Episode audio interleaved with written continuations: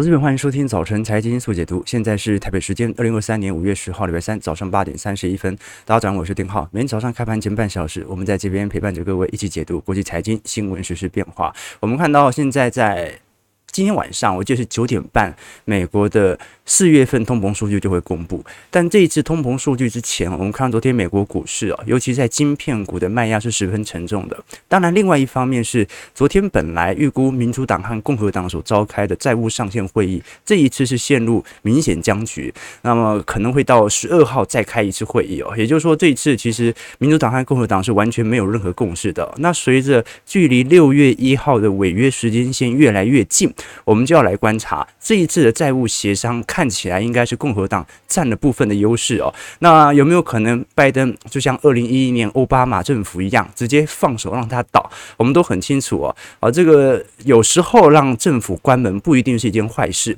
市场的这种民意的压力，有可能会反而拖延到在野党身上。这个是值得观察的第一个要点哦。再来，我们也可以了解到，其实这一次呃，纽约的联总会总裁威廉斯特别提到。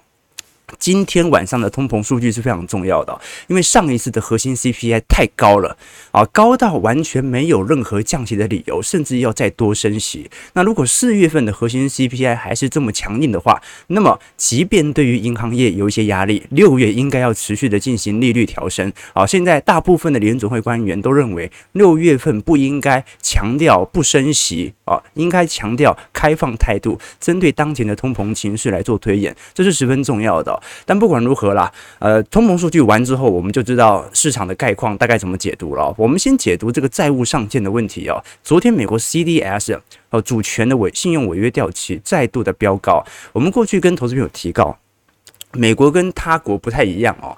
你像是大部分国家，他们都是用 GDP 的比值来进行债务上限的预算啊，就是说，呃，这一批债务我大概要。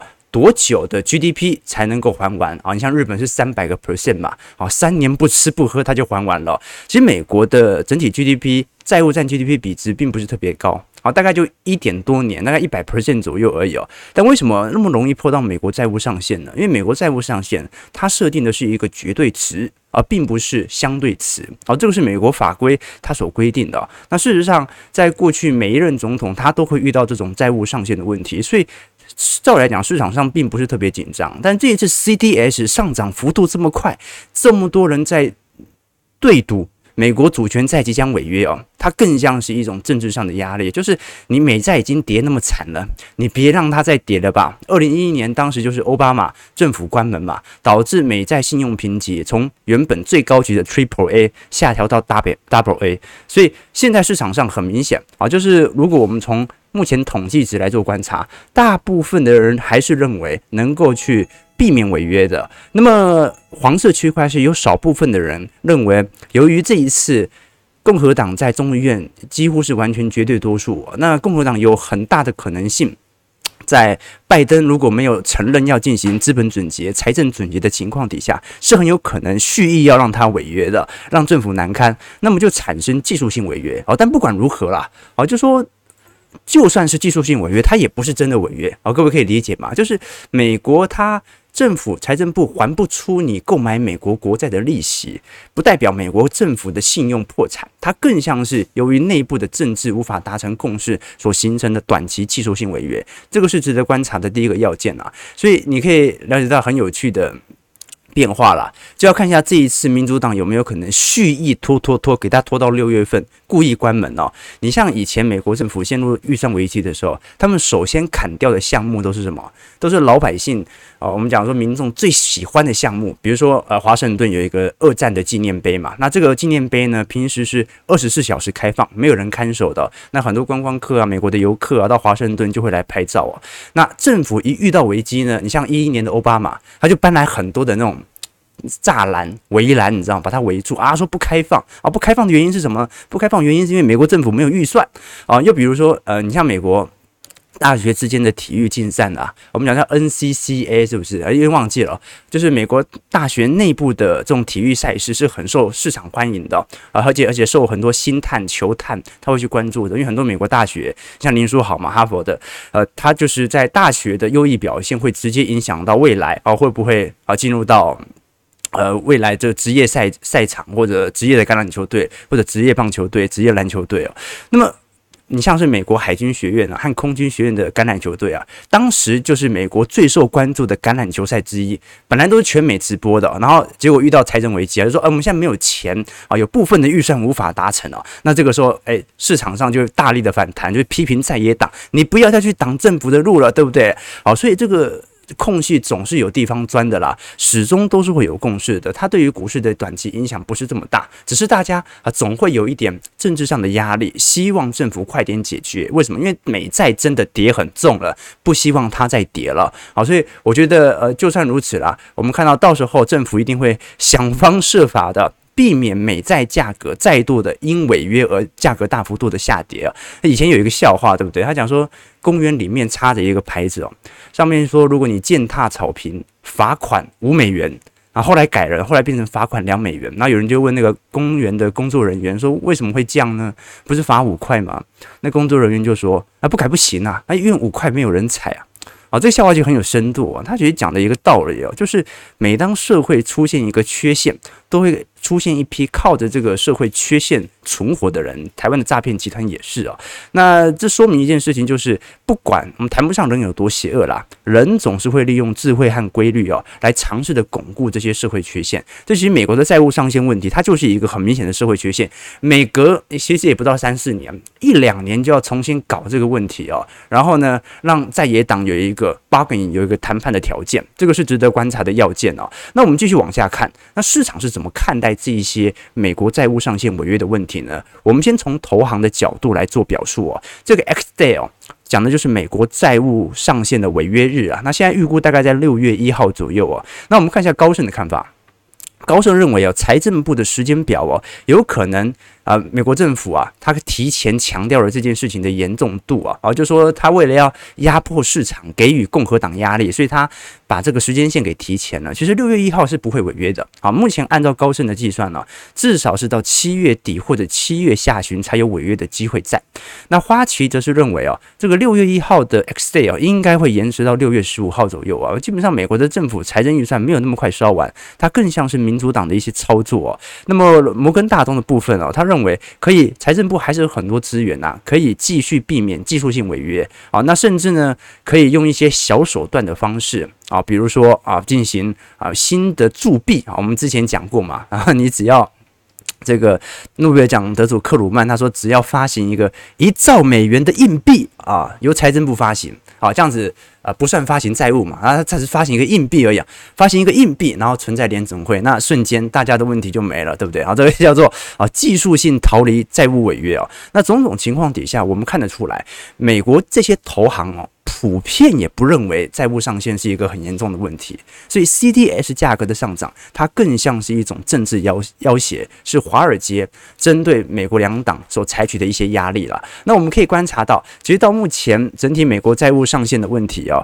现在呃整体对于市场的认知还是卡在众议院这一关，所以这个后来我们会来多做一些留意和观察。但是债务上限的问题，其实也要考量到拜登政府背后即将采取的手段，就是他像二零一一年那样让政府关门，使得民意回到呃执政党身上，这件事情到底是好是坏？因为最近我们看到，不管是美国 ABC 还是 CNN 或者盖洛普的民调全部出来了。好，这一次是所有左派媒体所出炉的民调，拜登都是。民调惨跌历史新低，也就是说，即便我们观察到美国股市在过去两个季度已经有非常显著的上涨阶段，但是美国有一半的人口是没有买过股票的嘛，所以 我们还是可以观察到，不像台湾，台湾超过一半了。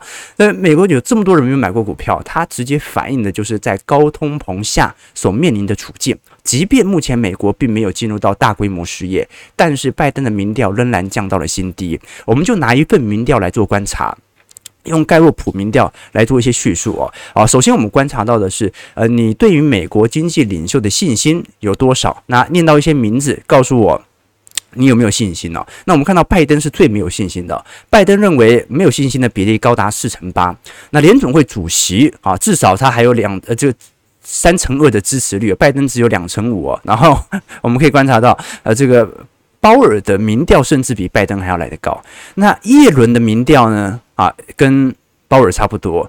然后我们看到民主党的国会领袖啊，到目前为止啊，跟拜登的民调是差不多上下啊。那共和党肯定是好过于民主党。好，这个是盖洛普民调所观察到的一个现象。至少从经济指标，目前拜登的民调是已经荡到新低了。我们再来观察美国经纪人信心的领导的变化，各位也可以观察到，就目前为止，基本上对于。拜登的整体民调下滑力度啊，是来得最快的。那当然，仅次在后的，包括呃联总会主席鲍尔也是啊。不过，因为呃这份民调它是用一个全体总美美国人口民调，它并不是针对财经领域，所以我们不一定要把鲍尔的信心民，因为鲍尔没有要参选嘛，不能把鲍尔的信心民调当成一个重要讯号，因为。毕竟鲍尔鲍尔是共和党的哦，观众要知道鲍尔的党籍是共和党，所以我们就观看鲍拜登就好，我们就可以了解到，基本上在过去一段时间，基本上民主党的民调下滑力度是非常之快的哦，包括在国会党魁的信心程度，我们看到民主党的下滑力度也远远比共和党还来得快。其实这两年大家都也是越来越讨厌政治了，不管是民主党还是共和党，在国会的民调都在下滑，但是至少民主党的下行力度比共和党还要来得快非常多。那当然，这个很多是来。至于左派州的反转啊，因为我们都很清楚哦，美国这一次呃在 CBD 地区哦，由于控制率的大幅上升哦，很多美国左派州的 CBD 地区自然是高速恶化当中啊，那包括左派主义抬头哦，也让很多呃这个。原本信奉左派的啊白人，他们也开始有一点迟疑了啊。毕竟啊，现在美国的治安事件真的是层出不穷。那么你持续的给予我们刚讲的有色人种哦更多的扩权，的确会产生一些分歧。不过这属于内政因子啦。我们种种迹象来看哦，就是呃，只要是政府执政官员的民调，全部都在下滑当中，而且都是创下。在拜登上任以来的执政新低，所以拜登要不要冒这么大的风险，让美国政府关门，尝试的来做一个新的拉抬，这是值得大家来观察的要件哦。好，那另外一方面，我们观察到的是整体联准会针对银行业的一季度报告。那为什么说这一次的报告这么重要呢？这次报告的用意啊，在于如果通膨真的在今天晚上有一个意外的飙升，那么联总会到底要选择先救银行，还是持续抑制通膨？我们在这一次联总会最新一份的调查报告当中，表查观察到，银行业在一季度的信贷的确是有显著紧缩，贷款量的需求也在下滑当中。那联总会这次发表的数据当中表明，美国银行中大型企呃，针对中大型企业的商业和工业的贷款比例哦，大概上升到四十六 percent 哦，高于二零二二年第四季度的四十四 percent 哦。那也就是说，目前我们就不讲绝对值，我们讲相对值哦。中小型银行正在大量的进行信贷赎回，或者赶快先把钱给还你还给你了，也就是中小型银行已经进入到一个投资急动的阶段。那这对于通膨的确应该是有好事，只不过中小型银行现在不愿意借钱哦，有没有传导到消费市场不愿意花费？这个时间线稍微拉得长一点，明天等通膨数据出来，我们会做一个一并的报告。目前美国的消费力道太强了，这一次其实在美国 Q1 的 GDP 当中，库存变动，我们讲投资部分哦，其实已经下滑力度很快了，就是整个市场的企业界生产者它是完全急动的，甚至明显收缩。但是消费力道，不管是从年增比，在今年一季度，还是从季增比哦，今年一季度 GDP，因为美国是正值嘛。都是这些消费所带动的。那我们都很清楚，美国的经济有七成是消费哦，只有不到三成是属于生产商。那就说明一件事情啊，就是就算企业表现的不够好，也不代表。接下来，美国经济衰退会衰退到什么地步啊？为什么？因为消费力道还在增强。那消费力道增强的主要原因是什么呢？就是超额储蓄太多啊！就是过去两年，我们看到拜登的财政计划啊，大量的资产价格的上扬，导致美国人民的，尤其是中产阶级的口袋的钱真的变多了。他今年消费很痛苦，但他过去赚的钱真的很多。就好像台湾的工程师，现在有很多去被放圆梦假、无薪假。但问题前两年真的赚很多嘛？你觉得他会过得很痛苦吗？这不一定哦，这个是值得观察的一个要件啦。好了，那回过头来看，就是说美国的通膨看起来是下行力度没有来的这么快，但是银行是处于急冻的状态，所以基本上联准会愿不愿意为了要缓解银行业的压力，来采取一些观望性的做法，这个就值得来多多些留意了。我认我是认为啊，只要核心 CPI 没有创高，它就可能会持续保持在呃现在的高利率水位。如果核心 CPI 创高，它才有考虑再升息的要件。但我认为可能性也不是很大，好，因为银行真的是目前为止真的是采取。进入到完全急冻的状态，不只是贷款的业务量在萎缩，就连存款量也在高度萎缩当中。那你也要知道哦，现在美债殖利率也没有说那种大幅下滑的迹象在，所以你作为一家金控，你现在的存款都流失了，你现在的贷款量，中小型的企业也不愿意来跟你借钱，你现在的寿险业，你本身所持有的债券，现在殖利率也没降啊，就保持在高位。哎，你也没办法上涨，那等于是监控所有部门，而且现在又量缩，美国股市也是。金控业所有部门都在亏损当中啊啊，那更不用我们把台湾特殊的这种防疫险给排除，你看防疫险也是惨赔啊哦，把种种金控业的各个子公司加起来，没有一个真的是好过的，这个是值得观察的要件。我们只能预期未来可能有降息的空间，不代表现在真的有啊利差缩小、债券价格上涨的力度存在嘛？所以这是值得观察的要件。包括我们从美国当前的存款规模量正在不断的下滑当中。OK，好，那这个是联准会给予的态度。所以他给予的态度其实更像是他会再多观察一样一下，除非核心 CPI 远超乎预期。但是我们也观察到，市场可不是这么想的。我们最近。了解到，散户针对地区型银行的资金涌入速度啊，是史上规模来的最快。好，过去我们看到嘛，你像是 SPDR，我们看到标普五百指数的地区型银行 ETF 啊，或者 Pack West 啊，或者 Western Allies 啊，这些美国地区性的银行，过去股价是不是跌很重？的确跌很重，但最近都有开始陆续反弹的迹象啊。那很有趣哦，就是说这一次大量的散户，尤其筹码面哦，大量的涌入到这些银行股当中啊，尝试的进行抄底哦，而且也认为接下来这些银行有可能会由 FDIC 接管，反正到时候再卖给那些大投行，那他一样可以赚取不错的资本才，感觉是一个危机入市的时间点哦。不过我们可以来对赌一下了啊，就是说这个赌博程度就有一点严重了啊，就是说我们都很清楚，这种短期内大量散户涌入的股票其实是有一点危险的。好，当然不管如何啦，我们只能说从周期角度而言呢。啊，只要美国能够熬过本轮的下行周期，而这银行股总有一天会回来的，甚至是暴涨，因为跌幅真的蛮大的哈。那跌幅你不，我们把个股剔除啊，很多金融股的 ETF 跌幅都是一成两成起跳的。那你说未来有一天降息啊，金融回到正轨，它不涨回来嘛？这个是值得观察的第一个要点。那第二个要点是很明显，市场在针对今天晚上的。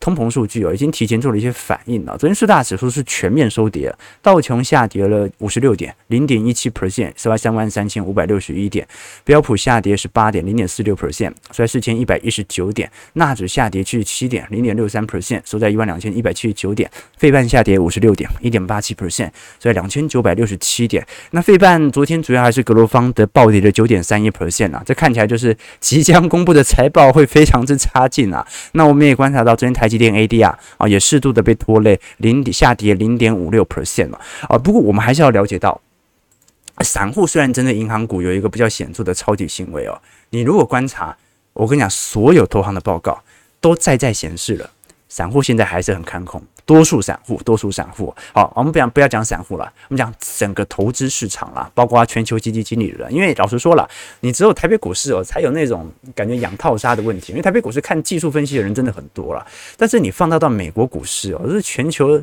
股市的操作者，他就没有什么坑杀散户的问题啊，他就是全球的资本家都在参入了。我们了解这些资本家怎么想的，这些资本家。还在看空，跟过去投行出炉的报告一模一样。我们可以了解到，目前小摩针对现在这些五百位基金投资经理人的统计啊，愿意增持股票权益部位的规模又创新低，来到百分之二十七。在二零二二年当时三月份的时候是来到八成哦，哦，现在创造两成七哦。那债市比较好一点。债市在前两个月哦，大概最低曾经来到一成五左右，现在来到三成四了，开始有所上升。所以，观众朋友，现在是什么逻辑啊？现在是大家在卖股，大家在抄底债券，这个是现在这些美国股市重要投资人的主要做法。那么很明显嘛，啊，他怎么做行情就怎么走嘛。你可以了解到，去年九月份呢，市场上极度看空之后，你看就一路嘎到现在。好，所以股票市场。现在筹码面哦。相对整个大盘而言，还算是蛮干净的。为什么？因为大部分的基金经理人都没有参与这一波的行情。那我们就要看一下他们能够看空多久了。我们过去跟投资朋友提到嘛，一直到本周，我们观察的标普五百指数哦，看空期权哦，仍然处于历史的极端值。我们可以了解到啊，目前的看空程度远远高于二零二零年，也远远高于二零一五年啊，即将超越一一年，那仅次于二零零七年。当然。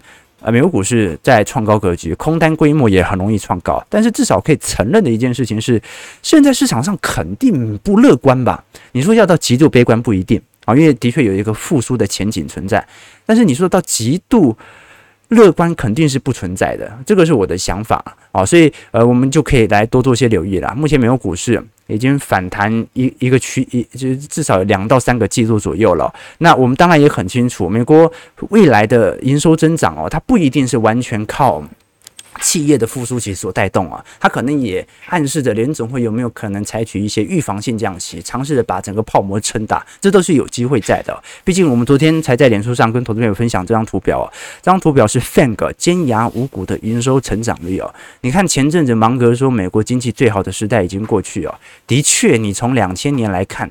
尖牙五股的营收成长率是不断下行的，两次比较高的，一个是一八年、一九年，一个是二零二一年了。那这两次都很明显嘛，一个是预防性降息，一个是疫情紧急降息，所以泡沫突然撑大一下，营收成长率往上。但是中长期而言，它是在一个显著的下行轨道的啊。不过呢。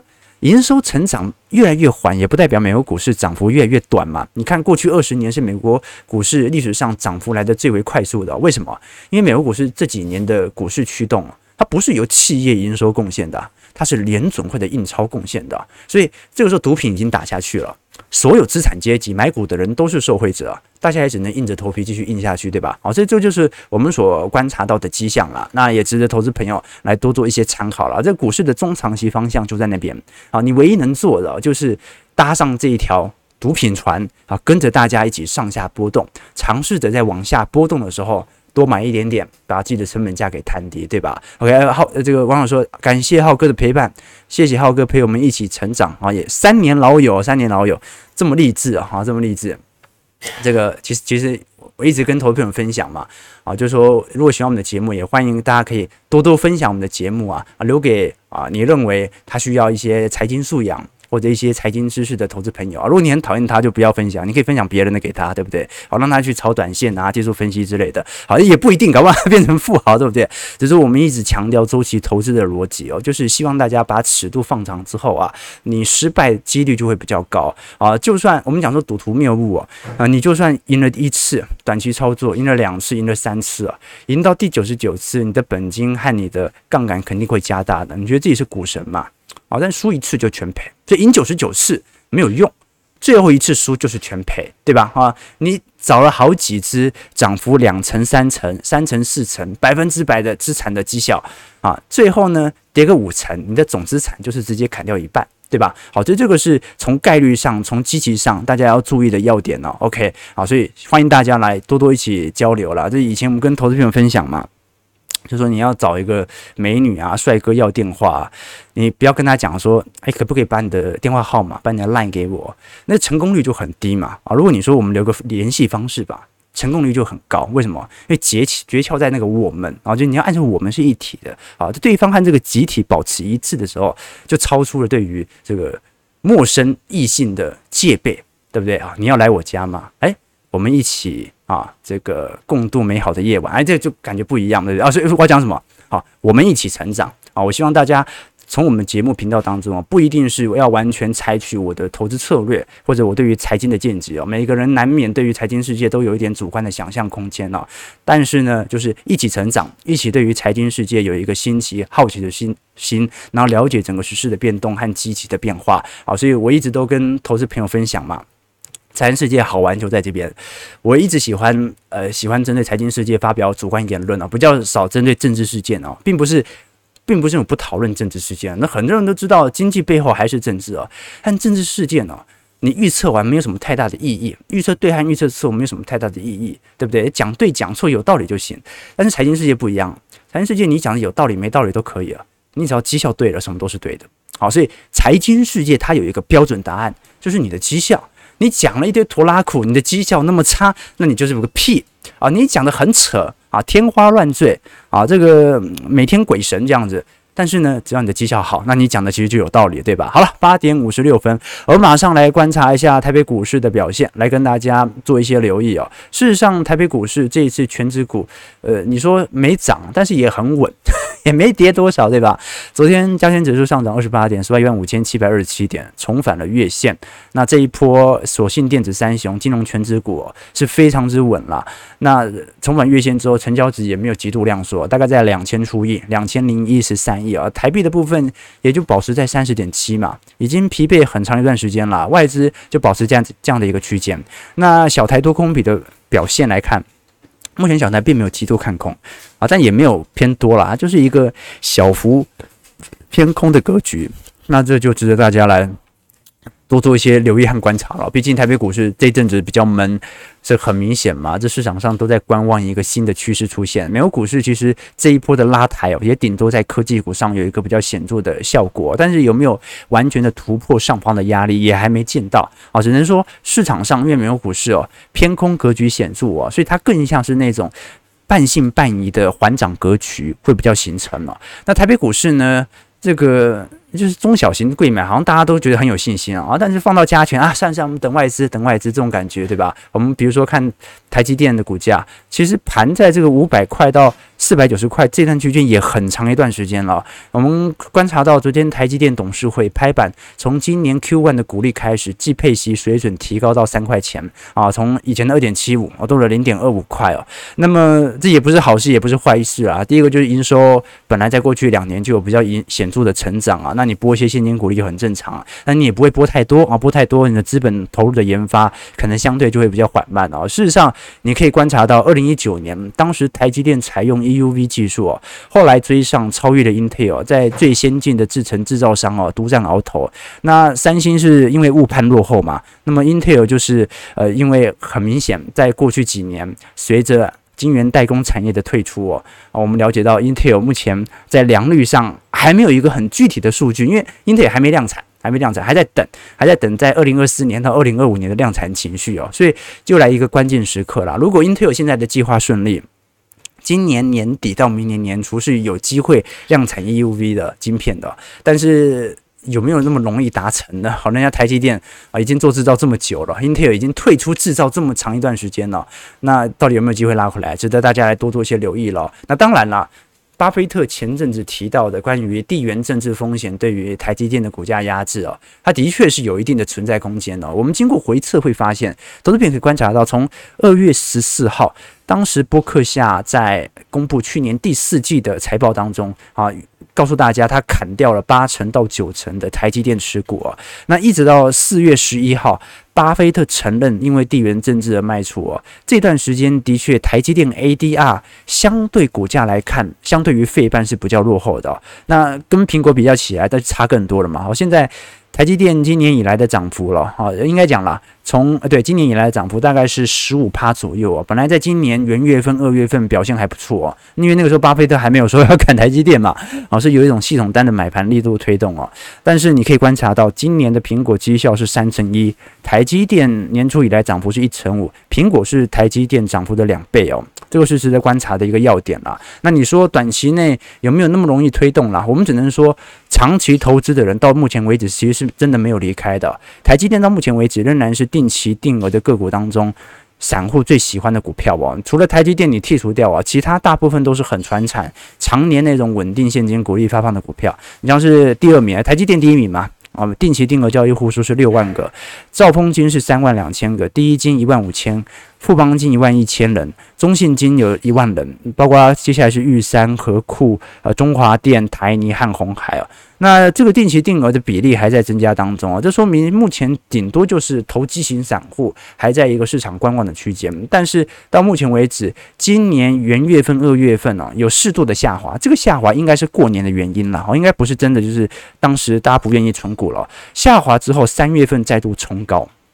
那就是说明市场的这种中长期的买盘力道依旧存在哦。那芒格也提到了嘛，当全球都在做价值投资，那么价值投资的整体的复利效果就会变差，对吧？OK，所以呢，为什么我们仅信奉周期投资呢？啊，因为周期投资没有人可以撑得了，像我们没有每一次投资都用三到四年的投资尺度来看待。我可以跟你凹单凹个一两年，你可以吗？对吧？价值投资都不一定可以哦，因为价值投资会好奇，它跌那么久了，是不是因为 个股出现了问题？